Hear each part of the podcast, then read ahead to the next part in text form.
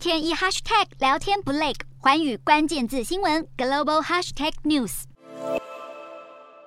美元指数二十五号已经连三日走低，主要因为在联准会二十七号公布最新利率决策前，投资人大多保持谨慎态度，而市场普遍预料联准会在二十七号政策会议结束后升息三码的可能性高达百分之七十五。另外百分之二十五的可能性则是联准会说不定会一口气升息四码。而尽管美元指数连三跌，整体美元走势还是相当强劲，这也使美国企业第二季营收和盈余损失惨重，因为有许多大型企业，尤其是科技业，营收大多来自海外市场。如果美元强劲，意味着外国货币兑换回美元。汇率不佳，会吃掉部分获利，再加上美元升值对企业盈余的影响，通常都有递延效应。因此，就算现在美元涨势趋缓，强势美元的不利影响还是可能会延续好几季。而通膨持续发威，导致消费者把更多预算花在食物等必需品，节省衣物、电子用品等非必需商品的开销。美国零售巨擘沃尔玛今年第二度调降年度获利展望，这项消息也拖累沃尔玛股价在盘后重挫近百分之十，凸显高通膨以及先前因疫情冲击供应链受限，零售商拼命累积库存后的痛苦结果。